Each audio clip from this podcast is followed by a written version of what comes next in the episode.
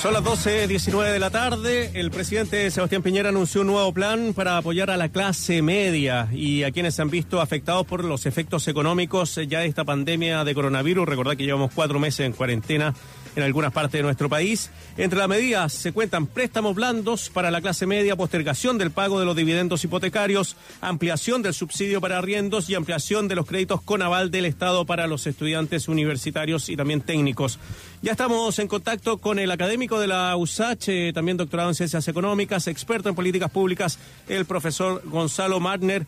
Eh, saludos, profesor, en este aniversario 171 de la USACH. ¿Cómo está?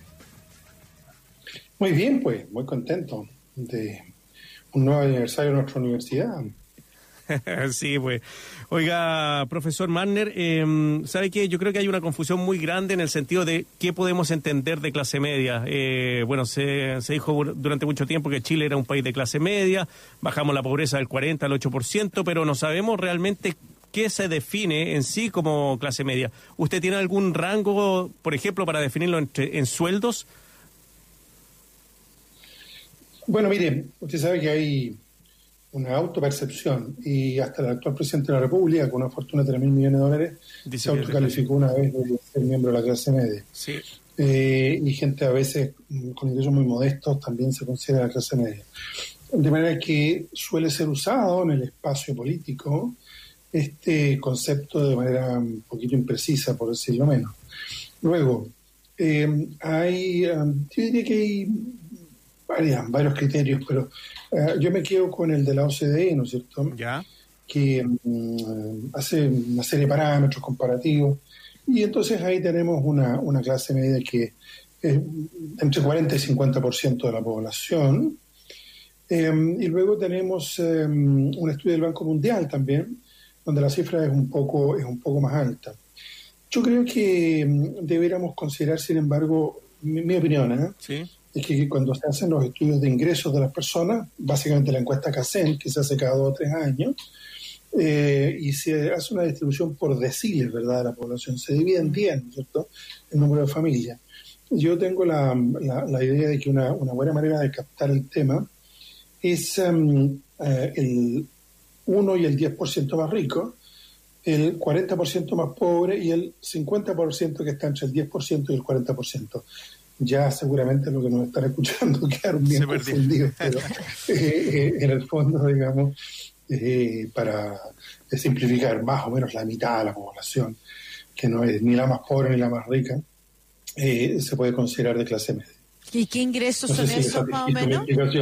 Sí, lo, yo creo yo creería para precisar el ese sobre 40% o ese 40% de ahí para arriba, ¿cuánto gana hasta cuánto más o menos qué es lo que está en el antes del 10% más rico. ¿Entre qué ingresos estamos hablando? Bueno, y no hay, em, como usted sabe, cifras actualizadas. Em, entonces, em, yo lo que le puedo mencionar es, es lo siguiente, que Em, lo que eh, el gobierno actualiza eh, periódicamente son las cifras de, pobreza. Entonces, el promedio de los miembros de una, de una familia es de 3,1 personas según el censo del 2017. Y entonces em, una, una familia típica de tres personas, para que no esté en pobreza, tendría que tener un ingreso de 370 mil pesos al mes. 368.639 em, exactamente. Entonces yo le, le, podría decir, ¿no es cierto?, que el rango eh, de la clase media es aquella gente que eh, tiene ah, más que estos ingresos familiares de 360 ah. mil pesos y que tiene menos de esa cifra multiplicada por cuatro, es decir, del orden de un millón y medio de pesos. Ah, ya, perfecto. O sea, igual le estamos hablando de personas que tienen alta diferencia entre sí, pero igual todas en un gran grado de vulnerabilidad, porque quienes eh, pasan de recibir 450 mil pesos a recibir un millón de pesos, también son personas que empiezan a endeudarse de una manera más significativa en cosas que considera vital, como por ejemplo un crédito hipotecario o la educación de sus hijos e hijas. Claro, y agreguemos, si usted quiere, también eh, el tema del seguro eventual de salud privado, claro. que, es otra, que es otra dimensión, ¿verdad? Entonces, en materia de eh, salud, de educación, de vivienda, hay, eh, digamos, una fuerte sensibilidad. Planteémonos la situación. La pérdida de empleo de un miembro de la familia genera en este segmento que estamos mencionando una inestabilidad económica profunda, incluso eventualmente una catástrofe económica. Ahora, si no es uno, sino que son dos miembros de la familia, eh, todos los miembros de la familia que pierden el empleo, entonces la situación se torna eh, francamente grave. Sí, justo ayer estaba viendo un noticiero de televisión y mostraban, Marcelo, a un y profesor, a un matrimonio con el que estaban esperando el anuncio presidencial. Y cuando terminaba el anuncio, le preguntaban a la pareja qué pensaba. Y me dio mucha pena porque el padre, por ejemplo, decía lo que usted mencionaba. Decía, eh, quizás esto le, le puede servir a una persona que está con trabajo pero aquí mi señor y yo estamos hoy con trabajo. Y son personas que se veían de clase media, no situación vulnerable, ¿ah? Y la madre decía, me da mucha pena por mi hija, porque mi hija no tendría que endeudarse. Yo quiero que mi hija estudie para que sea feliz. Y resulta que se va a tener que endeudar ella con un CAE, siendo que educarse debiera ser un derecho de ella. Y, lo planteaba con una lágrima que se le caía de, un ojito, dando mucha pena porque esa es la sensación, y a eso me refería cuando hablaba con Marcelo Denante, de la emoción que surge en las personas cuando se anuncia un plan que le habla de deudas y créditos. Pero ahora queremos su reflexión respecto de este plan. ¿Tiene aspectos positivos, algo esperanzador en ese grupo de personas que, como dice usted, lo está pasando tan mal? Bueno, mire, em, yo creo que es importante que tomemos eh, conciencia de, las propias cifras oficiales respecto a la situación económica. Eh, fíjese usted que em, se han perdido em, hasta mayo, según el dato del INE más reciente, un millón y medio de empleos. Em, si mm, hacemos una proyección eh, hacia junio, em, probablemente estamos en los dos millones de, empleos eh, perdidos en eh, virtud de esta crisis que es tanto sanitaria como, económica. En ese mm, eh, sentido, un universo de ese tipo abarca a personas que son, claro, a veces de asalariados con sueldos muy bajos, incluso, claro, muchas, muchas personas que se desenvuelven en empleos informales. De hecho, la caída es mucho más fuerte en lo que se llama trabajadores por cuenta propia, ¿no es cierto?, en las estadísticas del INE. Pero mm, aquí hay mucha gente de clase media, tal como la estamos definiendo, eh, ya sea porque eh, son personas que trabajan por cuenta propia o porque son asalariados y tienen unos, ingresos en los rangos que, que mencionaba. Para, para simplificar, digamos, ¿no es cierto?, entre del orden de 500 mil pesos y un millón y medio de pesos. Pues bien, em, en este eh, contexto, el presidente de la República ayer planteó un plan, eh, en fin, se presenta como un plan para la clase media, de protección para la clase media, pero yo lo califico como un plan de endeudamiento de la clase media. Porque mm, por lo menos dos de las medidas, digamos, son medidas, en el fondo tres, digamos, de las medidas son medidas que incrementan el endeudamiento. El endeudamiento en Chile es parte eh, de la familia, de los hogares, es parte constitutiva del modelo neoliberal que nos rige. La posibilidad de acceder a un cierto número de bienes, sobre todo de bienes durables, por parte de muchas familias, está dada por su, por su endeudamiento. Y ese endeudamiento, según las cifras que se conocen, va creciendo año con año. y representa mm, eh, hoy por hoy una proporción muy elevada de la, población. Eh, no, no menos de, eh, digamos, el 90 representa no menos del 80% del, PIB. Esta, esta es una cifra, cifra extremadamente alta, pero sobre todo creciente en el tiempo, incluyendo el año pasado. Y este, mm, esto hace entonces que cuando se le, se le dice a la gente, mire, si usted tiene un problema hoy día, eh, endeudese em, con un tope de 2,6 millones para mm, hasta un 70% de los ingresos que usted tiene, ¿no es cierto? Para los que eh, reciben ingresos sobre 500 mil pesos mensuales antes de la crisis y que puedan acreditar una caída significativa eh, y que esto beneficiaría a 605 mil personas en cuatro cuotas mensuales con tasa de interés del 0%, eh, un año de gracia y cuatro años para pagarse. Pues bien, eh, estamos hablando de un universo probablemente restringido, 600.000 personas es mucha gente, claro, y que bueno, pero em, esas personas ya tienen una, deuda muy probablemente muy importante. Si esto permitiera, con estos recursos, pagar deudas previas a tasas de interés más altas, yo creo que sería súper bueno.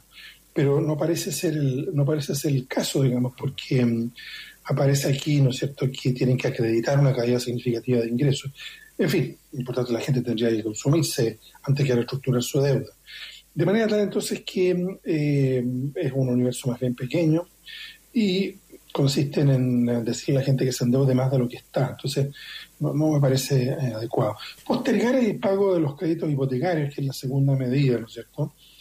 Em, bueno, se dice por seis meses, pero no nos olvidemos que ya se anunció aquello de que, con un acuerdo con los bancos, en fin, que los bancos están disponibles para reprogramar tres, em, eh, digamos, eh, cuotas del crédito hipotecario.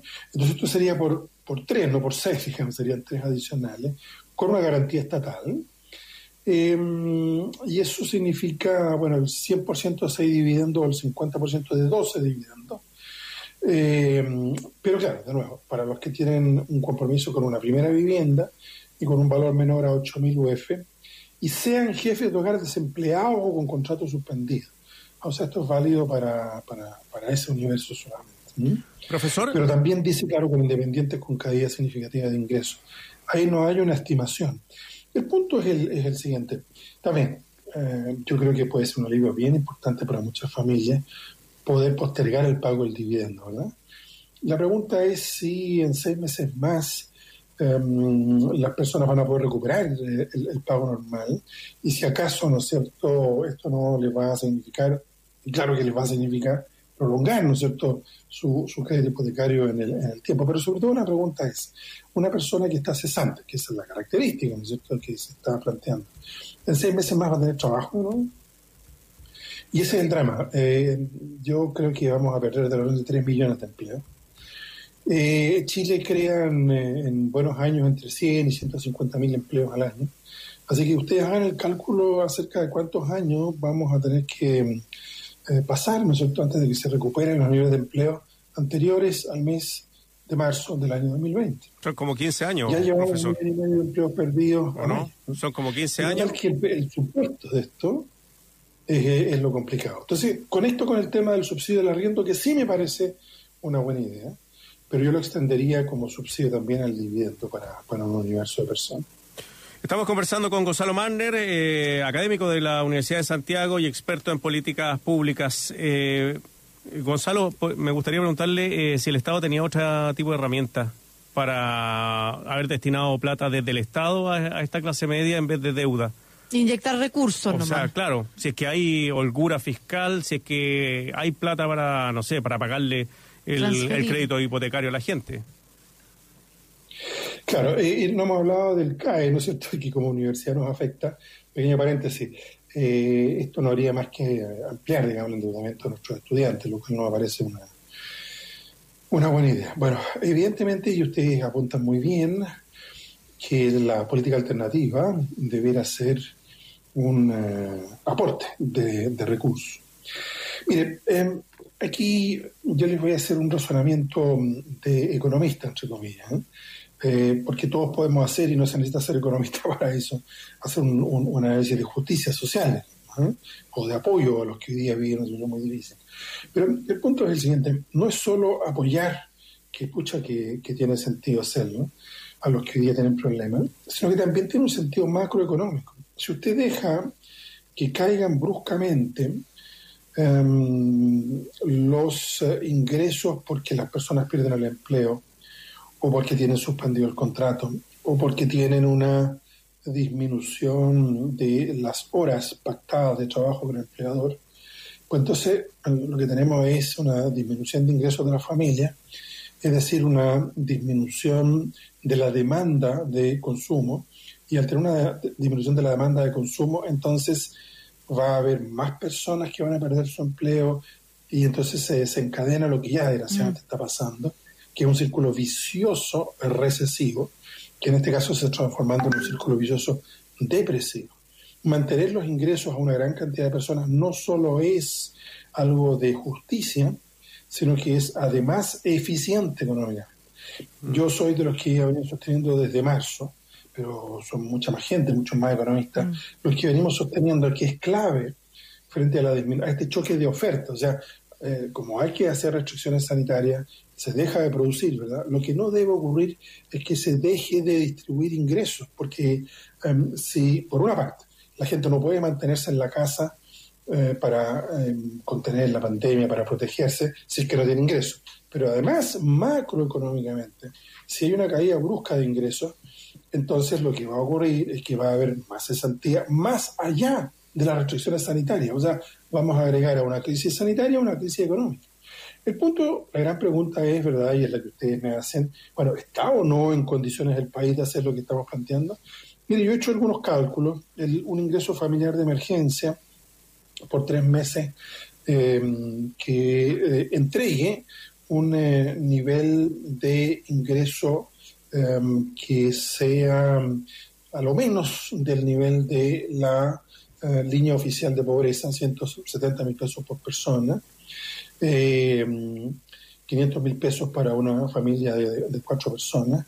Pues bien, esa, mm, esa, búsqueda de apoyo tendría un eh, costo del orden de 4 mil millones de dólares, pero si eh, agregamos un subsidio de desempleo, ya no el seguro de desempleo donde la gente se come lo que fue acumulando, esto mm, no tiene que ver con eh, la situación normal de eh, situaciones de desempleo, esto es una crisis brutal que no es eh, atribuible por lo demás para nada a las personas. Lo que corresponde es que haya un subsidio de desempleo que abarque el, para el grueso de las personas el 90% del salario previo y también del ingreso previo de los independientes y para los sueldos e ingresos más altos solamente un 70%. Y esto tendría un costo del orden de 6 mil millones de dólares. De manera tal entonces que, em, en mi opinión, de, eh, eh, eh, debiera considerarse esa magnitud. Le estoy hablando de 10 mil millones de dólares, lo que hay que agregar unos 3 mil millones de dólares de apoyo al FOGAPE y al mecanismo, ¿no es cierto?, de mantención de créditos para, la, para las pymes. Pero en apoyo directo a las personas, contraste esta cifra de 10 mil millones de dólares que le estoy mencionando con los 21 mil millones de dólares de reservas fiscales que existen, que a abril existían, ¿no es cierto?, en, eh, las cuentas del Estado chileno. Y contrástelo esto además con los del orden de um, em, 3 mil millones de dólares más para compras militares. Entonces, no es que estemos planteando eh, esta idea de tirar la casa por la ventana, de gastarse todos los cartuchos. Estamos hablando de la idea de dar un apoyo ahora para que las personas no queden desguarnecidas, para que puedan estar efectivamente en sus casas para protegerse de vía cuarentena de la pandemia, sino que además para que no se derrumbe la economía. Y es lo que el gobierno no ha querido hacer con esta teoría. Fíjese que lo anunciado por el presidente de la República el domingo es el séptimo paquete de anuncios, el séptimo paquete de anuncios. Ya pues, eh, profesor Gonzalo Manner, eh, académico de la USACH, conversando con nosotros sobre estos anuncios del gobierno del presidente Piñera. Que le vaya muy bien, muchas gracias por su tiempo, un abrazo.